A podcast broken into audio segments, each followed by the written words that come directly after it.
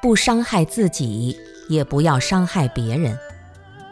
有人跟我讲，他特别希望他那个地方生意兴隆，大家都健康有钱。我说：“你真是菩萨。”他说：“我不是菩萨，我是凡夫。我是觉得我很有钱，如果他们穷了会来找我麻烦，所以他们都有钱了就不来找我麻烦了。”你看，他在背后还打这样的算盘。如果他没有这个想法，该多好！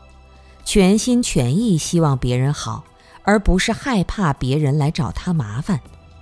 如果他只为自己想，那他的心态就被破坏了。无始以来，我们的心灵一直在遭到破坏。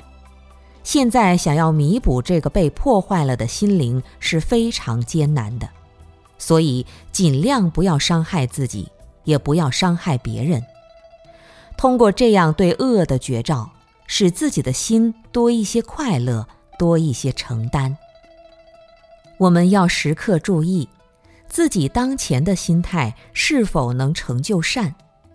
如果有恶的念头存在，那一定是被污染的，而且首先是污染到自己。先伤害到自己，然后才伤害到别人。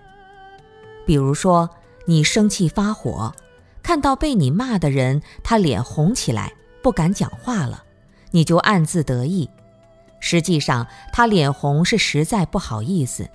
你骂人的嗔毒，他接受了，可能连百分之三都不到，受苦的还是你自己。那些骂人的人心里面升起烦恼。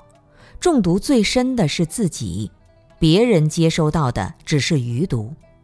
就像你把农药全部都喝完了，别人只是喝了洗农药瓶的水。